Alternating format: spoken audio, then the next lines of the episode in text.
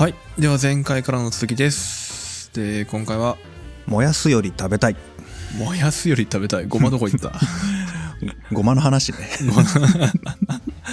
そういうことだね。うん。はい。まあまあもともと食べてたんだけど、うん。より庶民化していくよねっていう話です。はい。で、えーごまの用いられ方食べられ方について時代を追ってパパパッとマイルストーンを置いて読んでみたんですよ、うんえー日本最古の料理書と呼ばれているのが料理物語ですね。料理物語。はい。はいたびたび出てきます。はいはい、1643年。でごまの記述に関してはたった一品でした。ほう。ん。豆腐に出汁で伸ばした味噌をかけて食べるっていうね。うん。でごま出てこんじゃんと思ったら、うん。上にかかってるのが、えートッピングとしてね、えーごまとかくるみとか生姜とかネギとか。うんうん。そういうのが出てくる感じ、もう薬味の位置づけだね。うん、完全に薬味なんですよね。うん。うん。だからねまだこのぐらいの時点ではごまは薬味なんですよね。1643年頃。うん。でうん。この「料理物語」という書物自体がもともとその料理をする人が書いてる本じゃないんですよね。ほう。うん、いろんなお店だったりとか、えー大名家武家の食卓からレシピを教えてもらってそれをまとめて書いたっていうそういう本なんですよ。ああそうなんだ。うん、比較的上流階級の本のあの現実を書き取ったっていう本ですね。うんうんやっぱり薬味なんだなと思ってそういえばごまを使った薬味といえばあこれがあるわと思って軽く調べてみたんですけどうん。え七味唐辛子ね、七味唐辛子、うん、ああ確かに黒ごま入ってるね。入ってる入ってる、うん。ごまとかまああとは麻の実とかね、うんうん。えー山椒とかもちろん唐辛子とか入ってるあれですよ。はいはい。でまあこの七味って言って7種類ですけどこの七味のバリエーションはお店によってちょっとずつ違うのね、ああそうなんだ、うん、でごまが入ってないのは基本的にないんじゃないかな。あー。で、えーっと七味唐辛子が発明されたのが1625年、1625年、うん、これ明確に分かってるんですよ、そうなの？うん、野源堀の野源中島というお店ですね、ん？野源野源中島。うん、これ野源堀っていうね地名なんですよ、野源堀は地名。うん、へえ。今で言うとね両国のあたり。まあ両国ね。うん。うん。で野源っていうのはなんつったらいいんだろうな。あの薬のを研磨の剣の字を書くんだけど。ほまあ要はね野源堀っていうのはお医者さんとか薬局がいっぱい立ち並ぶ町だったんですよね。うああ薬の研究の件に堀そうそうそうへえ。でこの野源堀にはそういううお医者さんとか薬局がいっぱいあったのでそこからヒントを得て薬で味を整える薬味というものがねの一環でこう七味唐辛子というのが出てくる。はあそういう流れなんだ。これが大ブームになっちゃってね。ほこれが大ブームになったおかげで胡椒とかが淘汰されてっちゃうんでね、うん。もう七味唐辛子一人勝ちみたいな状態になっていくほうほうほう。でそこにねごまが使われてるっていうのはある意味示唆深いなという感じがしますかねこの時代。うんううん。んで、えーと料理物語からおよそ50年後くらいかな「えー、ゴー類日曜料理賞ゴー。類？日曜料理賞、」うん、まあ日曜料理の本。レシピブック。はいはいはい、これが1689年に出てくるんですけど、うん。この中で目を引いたのは揚げ豆腐かな、揚げ豆腐、うん、いわゆる今でいう油揚げですわ、ああ油揚げね、うん。えー揚げ豆腐は黒ごまの油にて揚げるというふうに書いてある、うんまあ、黒ごまは油で揚げるというか油で煮るみたいな表現かな、うん。この当時ね揚げるというよりもね油煮って書いたりもするから。油にうん。まあ今でいう揚げることをね油煮とかいう表現をしてますかね。へえ、うん。だからこの辺でね、えー油揚げとかごま油っていうのがこう出てくる感じかなうんうんで油揚げっていうのはねもうそもそも豆腐っていうのが代替肉として出てきていたので、うん。より肉っぽくしたい。うん。豆腐って油っぽさないじゃん。ないね。でも肉って油があるじゃん。ある。この組み合わせですよ。ああ油を足すね。で水っぽいから水を抜いて、まあ、今でいうえー豆腐絞ってうん。でそれを揚げて作るのが代替肉としての揚げ豆腐。うん。で同じぐらいの時代ちょっと後ですけどね1697年。はい本朝食感。本朝食感。本朝食感もこれはねグルメブックなんだけどレシピブックなんだけど本朝っていうのは本法っていうのと一緒ですよね。えっと本邦？うん。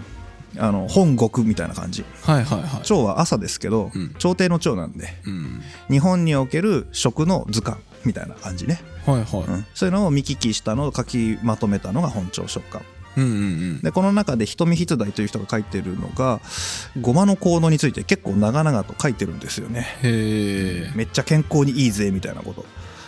でえちょっと読むとね面白いのがえっと父は常々黒ごまにくるみの実グコの実ウコギの葉山椒塩などを調合してこれを粉末にすると。いいですか？ごまくるみクコの実ウコギ山椒とあと塩混ぜてゴリゴリゴリゴリ粉にするわけですよ。うん。うんこれを左右に入れてうん。食後に飲む。ほうもうもうなんか漢方っぽいけど。そうだね。うん。これをの食後に飲むと老いても健康で病気にかからない。ああまんま漢方だね、お父さんがそうしてます。はい。で僕もそうしてるよ。ああそうなんだ。何の話っていうのが書いてある。あレシピ本でしょ？はい。うん。ということで割と食べるっていうのと、うん。その漢方っぽい体にいいよっていうのはこう行ったり来たりしてる感じかなこの辺までは、うんうんうん1704年の貝原一軒なんかもやっぱり似たようなこと言ってる。で薬なんだけど食ってうまいよっていうちょっとその中間を行ったり来たり書いてる感じですね。うんああそうなんだね。でこれがね1700年代中頃から様子がガラッと変わってくる。はいはい、うん、江戸食い物長方記っていうねこれはもうガチのおグルメブックね江戸食い物長方記もうねどこそこの店があって、うん。じゃあ例えば揚げ豆腐だったらこの店がいいよとか寿司だったらこの店がいいよっていうのがずらーっと店の名前が並んでるのよ、ああ本当にグルメガイドブックだね、そうそう、うん。もうレシピとかじゃない。ただのグルメブック。うんうん。でこのねグルメブックで面白いなと思うのが、うん。うん。本ごま場所っていう表記が出てくるんだよね。うん。本ごま場所？うん。本ごま場所なんとかやみたいな。へえこれ何かっていうとね、うん。これね揚げ豆腐屋さんなんだよ。揚げ豆腐屋さんのこと、うん。油揚げ売ってるとこだよね。はいはい。でこのね本ごま屋さんっていうのは本ごまっていうのはまあ黒ごまのことを指してんだけど、うん。あの本物のごま使ってるところだよ。すげえだろうちって言ってるのね、ああそういう意味、うん、うちは他の菜種油とかそういう安い油じゃない。いいやつ使ってんだよ。ごま油なんだよ。どうだ？すげえだろっていうアピール。はいはい。うんこれさあのそれこそ和食店行った時に天ぷら屋台のレプリカ出てたじゃない。はい。あそこにさ横側かな、えー側面のとこに本ごまって書いてあったの覚えてる？えー、どこだ？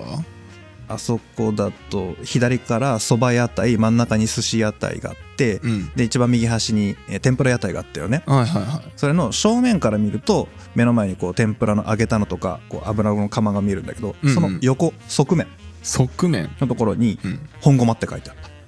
あー確かに。あったね。あったでしょ？うんうん。だからうちはごま油使ってますよ。美味しいですよっていうアピールね、あそういう意味、うん。それが通じるぐらいごま油の良さが一般庶民に伝わってるってことだよね。ああそういうことだね、だからこの前提になってるのが多分その薬味とか漢方的な文脈もあり、えーごま油が美味しいものうまいものだっていう前提があってこれは噛み合わさないと本鴨場所っていうこの単語が あの広告にならないわけですよ。うんうんううん。ん、でこれをと同じぐらいの時期の本でいくと「万宝料理秘密箱ね」おお万宝料理秘密箱、うん。これもあの和食店の中でちょっと展示されてたけどさ。あああったね。あってね、えーこの中の卵料理の項目の中をつらつら読んでたらですね、えー利休卵なるものが出てきました。ほう利休卵。うんもうねごま卵だよ。言い換えると、おうごま卵。うん、うん、これちょっとレシピ言うね。は白ごまをよくする、いよくする？うん、もうゴリゴリすりますとにかく。ああよくするね。は1合です、い1号、うん、結構だよね。180cc、多いね。うん、これゴリゴリすりまくります。はい。でそこに古酒を半合 90cc 入れます。うん。でゴリゴリよくすります。はい。でドロドロになったところに卵を10個ほど割り込む。でこれをよく混ぜます。はいはいはい。えー箱か鉢に入れて蒸すべし。あ蒸すんだ、うん。で茶碗蒸しみたいな感じじゃない？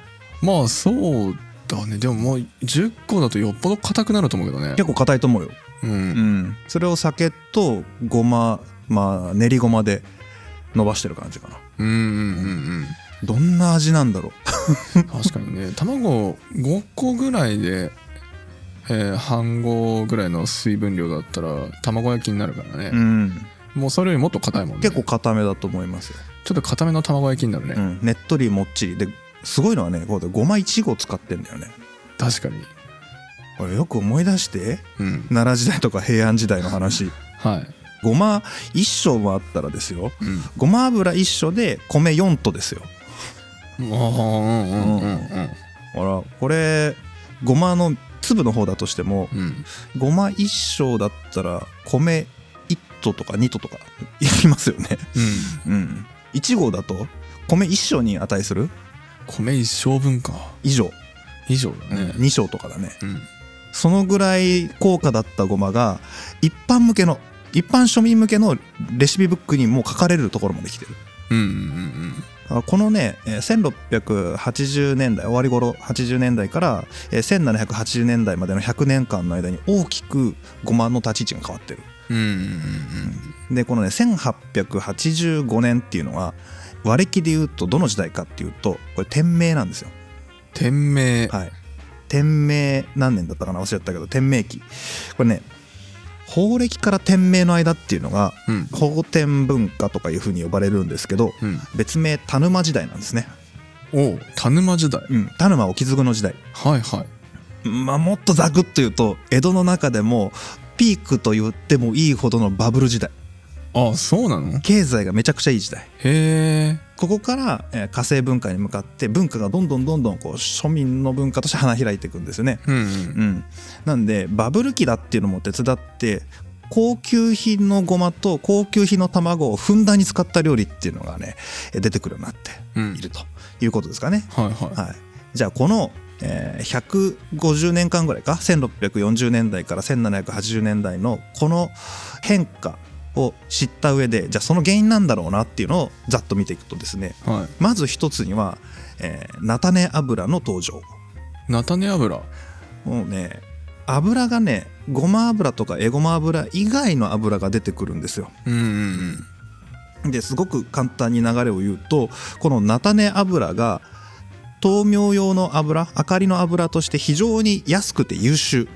ほだから明かりとしての油はねほとんど菜種油が主役になっちゃう。うああまあ安いっていうのが大きいのか、安くてね質がいい、質がいいの？うん。大量に作れる。ほう。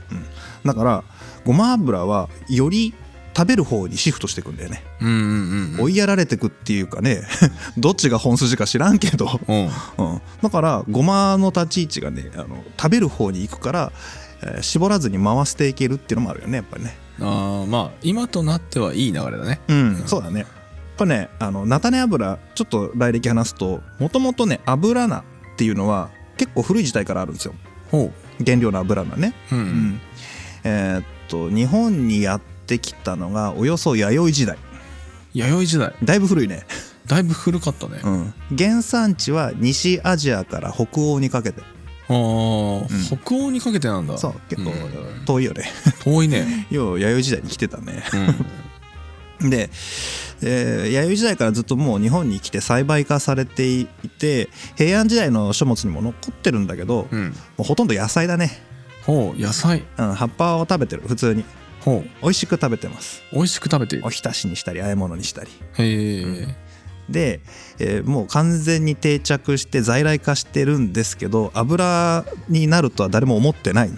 ほただの野菜だから。ううんうん。したらちょうどね豊臣秀吉が全盛期の時代。うん。えー朝鮮出兵とかね、えー大阪城を建てるとかそのぐらいの時代だね、えーとこのぐらいの時代っていうのはものすごく海外貿易が活発になる時代なんですよ。もう瞬間的にドーンっていく、あそうなの？うん、もう博多の街なんか日本人もいるし白人西洋人もいるしえー大陸の中国系の人もいるし東南アジアの人も来てるしみたいなそんな感じ。へえ。で博多とかあともう堺の街だね、はいはい、うん。そんな感じな時代なんですよ。うんうん。でこの時に菜種油とかあと麺実油って言って、えーと麺ですね、麺。うん、綿取れるや麺ああ綿花の方ね、それの実の部分を絞ったら油が取れるとかね、ああそうなんだ、そういうことを知らされるんですよ。ほうほう、で特に菜種油ほら弥生時代から定着してるその辺にある野菜じゃない。うん。え？この植物から油取れんの？そんなマジックある？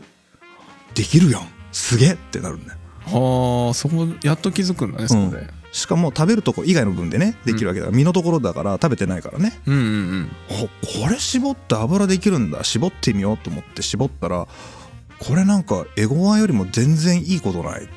ほすげえいっぱい取れるし綺麗だし臭くないし。であの明かりつけても長時間持つしううん。これいいなっていうことになって豊臣秀吉が大阪城作ってる最中だからね。うん。大阪城下だね。町お城の城下町。城下町、ここにね搾油業者を呼んできてお前らここに全員住めと、ほう、うん。でその油菜いっぱい集めっからこのお前ら菜種油絞れっていう指示を出すんだよね。へえそうなんだ。でこの時に連れてきたその搾油業者の集団ね、うん。えー大阪摂津は住吉郡織尾の村の人たちだよね。ああ前回前々回ぐらいで出てきたね。そう。もう伝説上のもう「古事記」や「日本書紀」よりも前から油絞ってたと言われてる、うん。うん、あの人たちを呼んできてで大阪城下町でその菜種油を絞らせるわけ。はあめっちゃプロ集団呼んだね。そう。超プロ集団にガンガン油を絞らせるわけね菜種油で。うんうん。そうすると、えー大山崎の人たちは保護されてるはずなのに秀吉によって。うん。にもかかわらず強力なライバルを秀吉が作っちゃうわけじゃん。うんこれでね大山崎はどんどんどんどんしぼんでいくわけだよ。だいぶひどい話だね。あれお前庇護したんちゃうんって。うん。わしらあかんやないかって言ったらその山崎州の一部はもうあかん。俺らこのままやったら生き生きていかれ。行くって言って何割かはね大阪城下町に引っ越す。で合流。あ合流しちゃうんだ。合流しちゃうんですはで、えー時は移ってこの豊臣政権が倒れて今度徳川幕府になるわけじゃないですか。あはい。やっぱり家康は賢いからその辺。うん。そのまんま引き継ぐのね。ああそうなんだ。もっとやれと。で大阪っていうのは徳川幕府の直轄領になりますからうんそこから油を作ってで江戸に新しい町作ったじゃないですか。うんはい。でここでめっちゃ油使うんでうん。この大阪で作られた菜種油をガンガン江戸に輸送するってことを始めるんですね。はあそうなんだでねあのそんなに油いるんかなそんなに必要とか思うんだけどめっちゃ必要でさうん。あの庶民とかねあのいわゆる底辺の僕らみたいな一般庶民ですよ。うん。僕らなんかだったらもう魚の油とか安い油使ってもでもまあいいわけです。言ったら、うん。うんけど江戸ってあの高級官僚とか武士とかがめちゃくちゃ多いんですよまあ役付きみたいな人いっぱいいるね。偉い衆いっぱいいるから、うん。この人たちにそんな魚の絞った油なんか使わせらんないじゃないですか、うん。いい油を提供するもしくはえいい油が買える環境を整えておく。はいはい。これやっとかないとなんだ徳川殿はそそんなに力があるわけではないのだな。江戸の町もたかが知れておるの。っていうことになるわけですね、ああそういうね、うん、それはあかんわけですよ。はで海外にもそれを示していかなきゃいけない。さすが徳川殿の江戸はすごいと。いう環境を作るためには油をガンガン持ってかなきゃいけない。うん。で江戸ってねめちゃくちゃ武士とか僧侶多いんですね。武士だけで50%ぐらいいますから。ああ多いね。で人口に対して武士って何パーセントかっていうと7%なんですよ7%しかいないの？全国平均で。へえ。7%の人たちが、えー残りの90%ぐらいを支配するっていう構図なんでね。すごい格差というか。そうなんです。人口割合だね。うん。あと1%ぐらい貴族とかで公家とかいますけどうん、ほとんど一般人。はあいや92%は一般人。みたいな感じ、うん。で、えーわずか7%しかいない武士のっていうのがそれが全国の基本じゃないですか。は江戸だけ50%いるんですよ。いめっちゃいるね。むちゃくちゃ油消費すんの。まあそうなるよね。でこれで良質の油が大量に必要だから関西からガンガン運んでくるんだよね、うんうん。でなんで関西から運んでるかっていうと関東圏でねその菜種油作れない。菜種、えー油菜が育たないとかねうん。いうことがあったりしたらしい、あそうなの？うん、で綿花の綿実油もあの綿花自体は育てられるしあの例えば今の愛知県だね三河とか尾張でも、その着物を作ったりしてるんでうんあそこもね織物の町としては相当歴史古いから江戸時代からなんで綿花があるんだけど、うん。その綿の実から油を絞るっていうのができなくてこの実をお関西に売っちゃってたりしたわけ。うん。でこれ一生懸命地回り油を作ろうと思って関東近郊で作ろう作ろうって努力をしまくるんですよ。うんうん。幕府が、幕府が。うん。ね頑張れ頑張れって言ってどんどんこう推奨したりとか技術発展のために投資をしたりとかするんだよね。うん。これがねなかなかうまくいかなくて。ほう。でやっと軌道に乗るのが1700年代中頃なんだね。だいぶかかるね。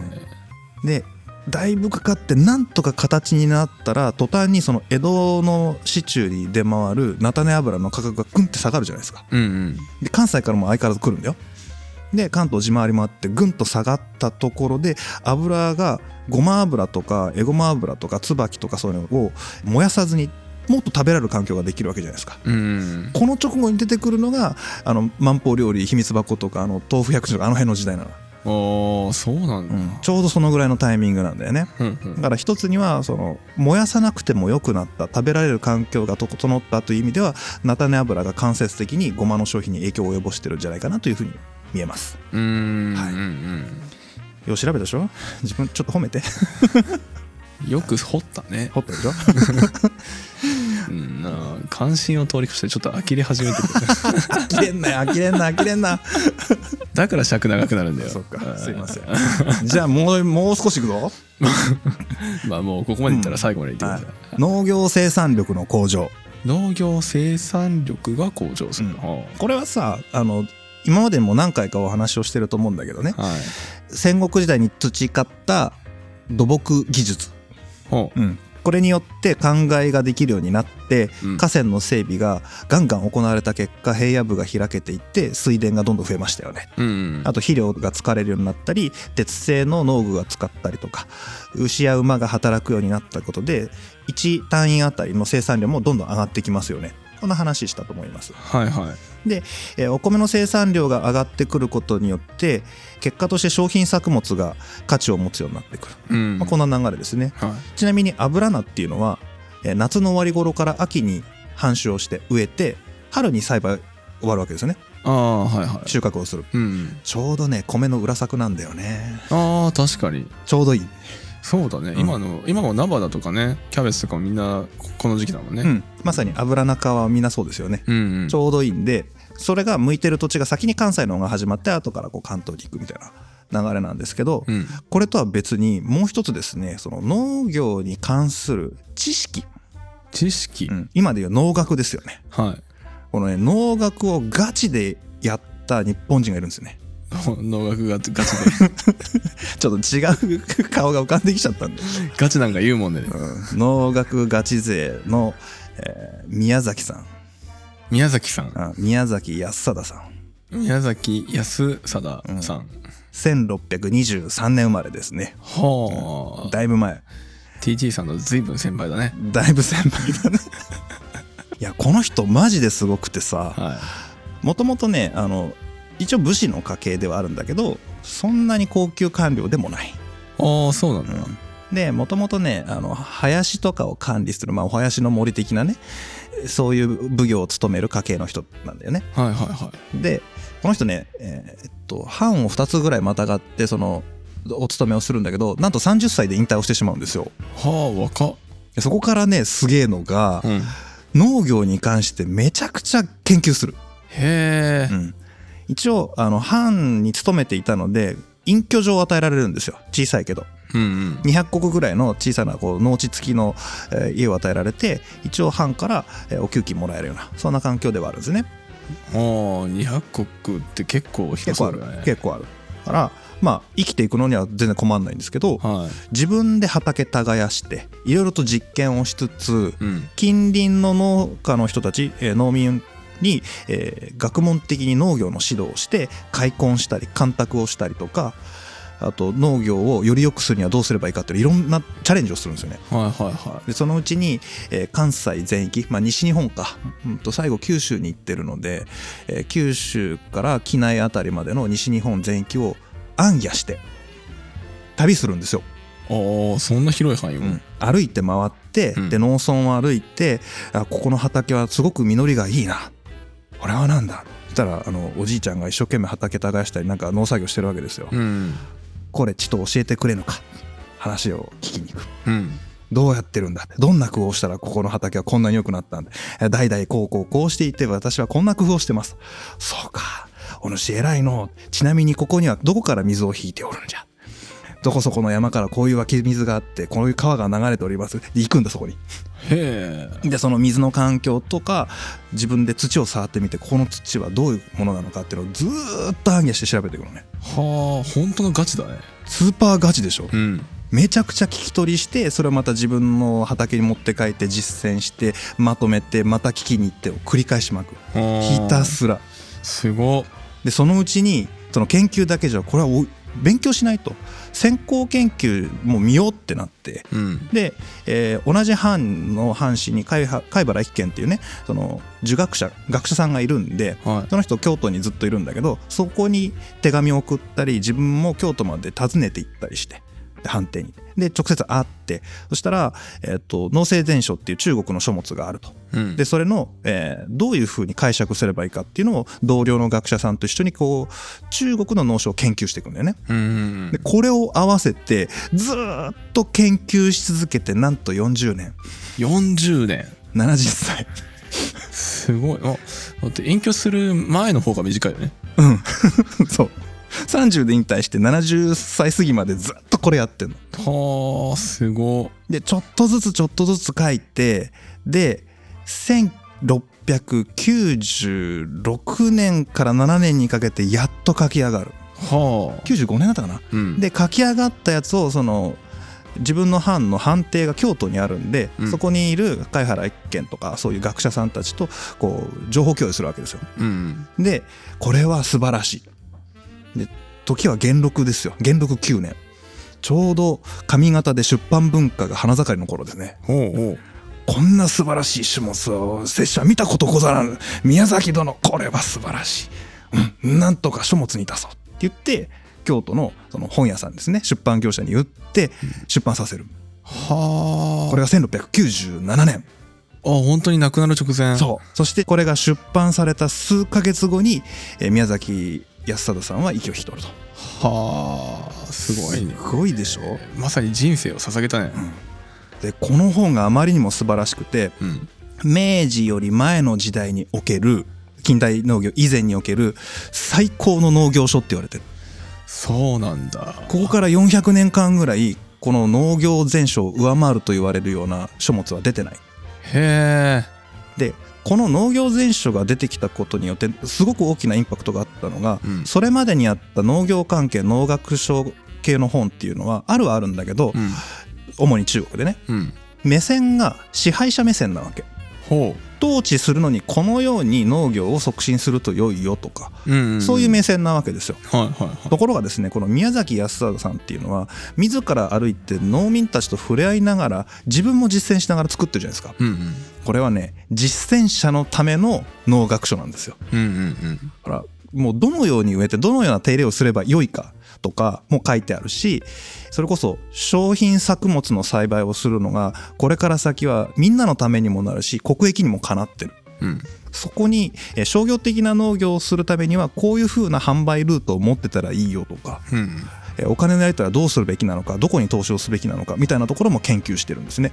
ああそういうのも？あるんですよ。へえでもう一つ大事なのはその土地土地で、えー水だったり土だったり、えー気温だったり環境全部違うじゃないですか。はい。これに合わせてその土地ならではの農学っていうのを体系化していくっていうことをその概念を形作ったのはこの宮崎さんなんですね。ああそうなんだ。うん。だから農業全書を叩き台にしてこの人西日本の人なんで、うん。えー中部東海地区とか、えー関東の方とかでもこの農業全書を叩き台にしてじゃあうちの土地ではどうなんだろうっていうのを作り上げていく人たちがこの後後発で出てくるんですね。うんうんうんらもうね宝物そうだね日本農業史における。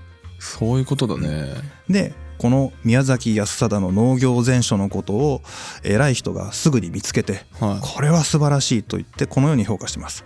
これ人の世に一日もなかるべからざるの書である。要はえーこの人の世の中にねこの社会に一日たりともないっていう状態を作っちゃいけないと。い言わせたねだいぶ。これを言ったのが、うん。徳川光圀公です。おお水戸黄門。水戸黄門だね、副将軍現役時代にこれを言っている。へでもう一つ有名人いくと八代将軍徳川吉宗えうん。の座右の書です。座右の書、もう常に手元に置いておくべき本。明言してるし読んでる実際にはあ。だそうですよそうなんだ。あね宮崎康貞名前をもう覚えた方がいいと思うし僕農業全書はね教科書載せるべきだと思あーめちゃくちゃ今興味ある。うね。すごい読んでみたい、読んでみたいな。俺中身全部読んでないけど、うん、概略しか知らないけど。これすごいね。そうだよね1600だよ元禄だもん。元禄の本400年間ほぼ現役だったんだよ。400年間400年間？400年出したら2097年になっちゃうか。ら300 300年くくらいか。うん。いやいやそんなないな。200何年か。行き過ぎた。俺さっき間違った。200えーっと次に農業所があの上回ってくるのは明治に入ってからなんでうんうん。200年後くらいかな。っああそういうことね、うん。200年間破られなかったというかていうかもう超えるものがあまりなかったとそれでも多分ちゃんと読んでないけど、うん。この考え方の基礎を日本に根付かせたという意味ではもう歴史上ピカイチなんじゃない？ああ、そういうことだよね。すごいことだと思いますよ。まあ、ガガチな人がさ、うん。40年間ガチでやってさ、うん。書き上げたやつだからさ、うん。まあすごいよね。うん、そりゃそうだよねっていう感じ。もうね感動しちゃったもんこれ。ということでね宮崎康貞さんぜひぜひ知ってあげてください。はい。ちょっと見たいね。みたいね。うん。興味ある人はみ調べてみてください。はい。農食で農業全書の話してくれないかな。出た。エアお便り。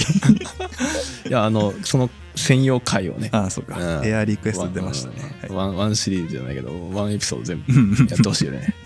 はい、はい、まあ農学ガチ勢の元祖、ね元祖がからのパス。ひどいや振ったなこれ。いやまあまあでも面白いと思うよ。すごい気になるもん、うん。うん。じゃあ最後、えーちょっとだけ明治以降の話しましょうかね。はい。うん。こうしてあのごま油とかごま自体がね、えー生産量が上がって一般庶民が食べられるようになって、うん。であのごまドーラみたいなのが出てきたりとかね、はいはえーごませんべいっていうのが当たり前に売られるようになってえーいくのがその天明とかその後文化文世紀落語の世界ですね、うんうん。あの辺の時代感になってくるともう当たり前になってきましたよということなんですが西洋料理の文化が明治時代になってくるとドーンと入ってきますね。うんうん。で特に明治5年6年あたりになって、えーもう西洋近代化を進めるぞみたいなこう旗振りが始まるわけですよ。はい。うん、まあこれはえー今までの回にも散々話をしてきたんですがうんうん。このタイミングで石油というものが日本にやってきます。ああこのタイミングでね、うん、明治時代になると明かりは石油になります。ほう。油がね、石油に変わる、うん。ガス灯がつきましたとか石油灯がつきましたみたいな感じだよね。はいはだから僕らは灯油って言ったらもうガソリンスタンドで売ってるものを買うじゃないですか。いうんで今回のシリーズ僕分かりやすくするためにあえて豆苗油とか豆苗油って言ってるんですけどうん。あの古い書物の中では灯油って書いてるんですよ、あそうなんだ。うん。っていうのは灯油イコール明かり油ですからうん。食物油だろうが石油油だろうが灯油は灯油なんですよ。うんうんうん。明かりの油なんで、はだけど僕らは明かりの油といえばせ石油だと思い込んでますよね、い確かに、うん、そのぐらいインパクトがあったのがこの明治の西洋近代化なんですね。ああそうなんだ。でこのタイミングで植物油が思いっきり衰退するんです産業的に。うんうん。いやもうエゴマなんかすぐ消し飛んじゃうしさ。うん。だからエゴマ油って一回歴史の表舞台から消えるんですよこっから。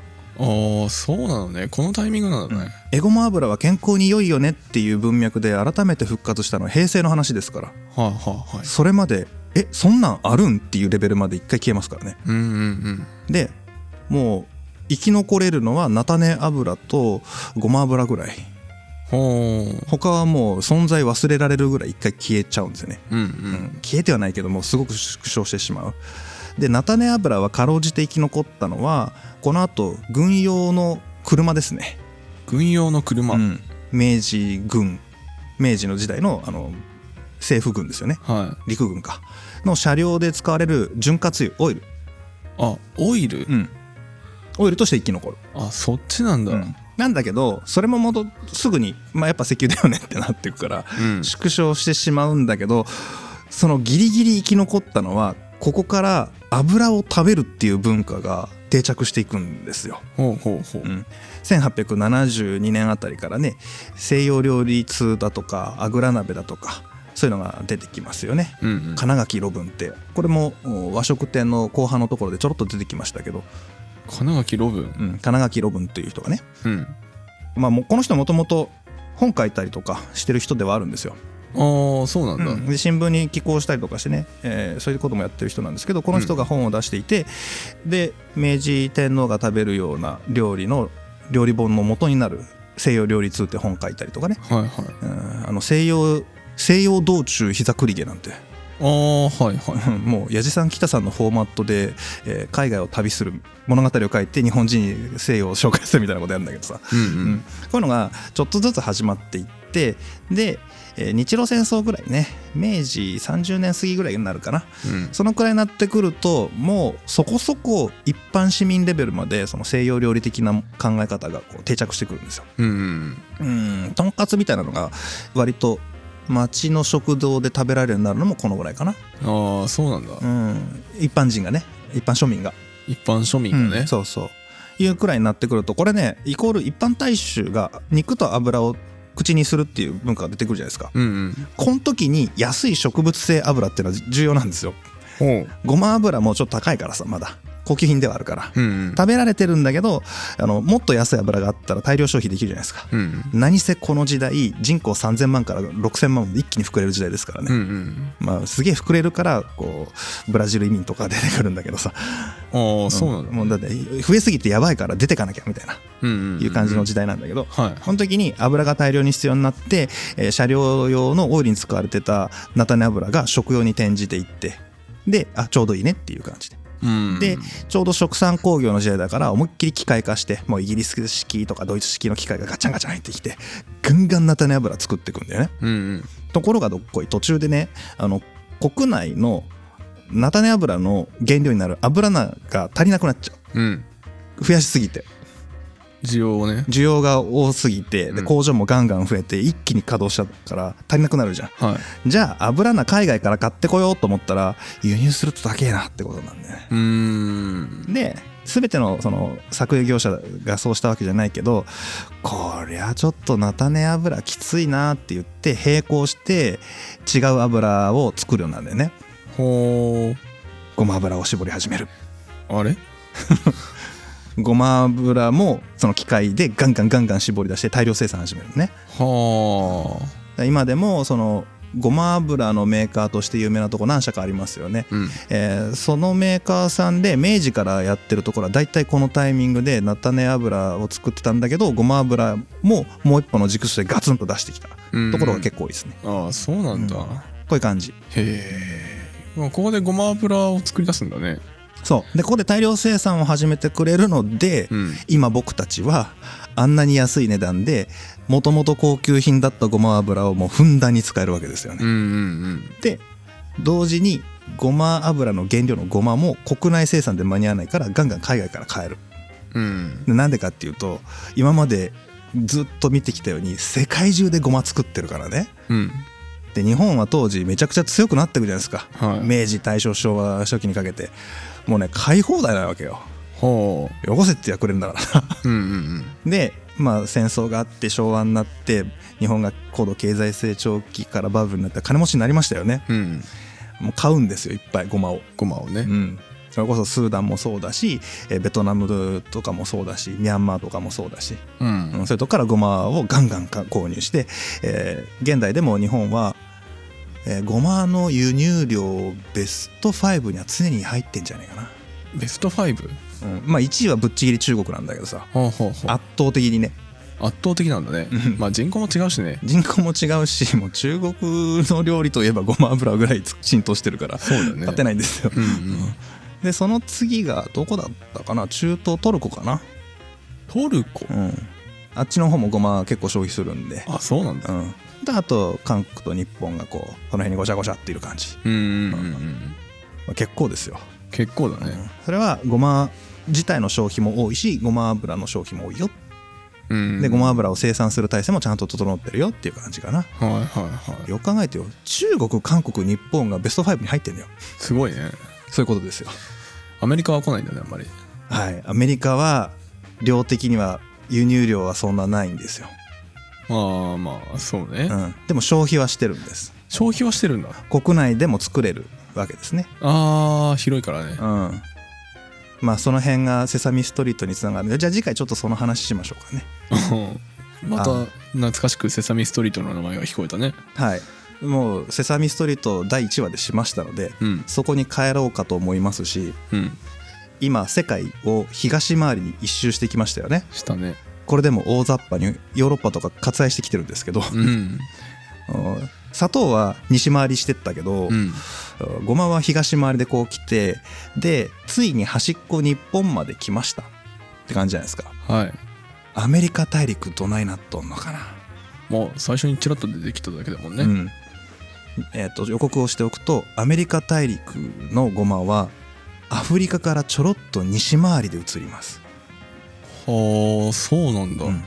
と同時に極東日本からも太平洋を渡ります。太平洋渡る。うん、へえ。この両方から最後に合流するのがアメリカ特に北米ね、うん。うん。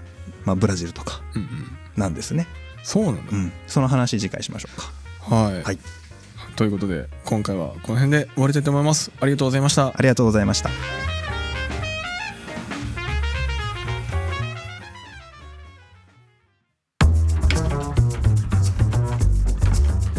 こんにちは。食べ物ラジオサポーターのグレです。食べ物ラジオでは活動を応援してくださるサポーターを募集しています。もっと食べラジの話を聞きたいというそこのあなた。私たちと一緒にサポーターになりませんか？詳細は概要欄またはホームページをご覧ください。サポーターコミュニティでお待ちしてます。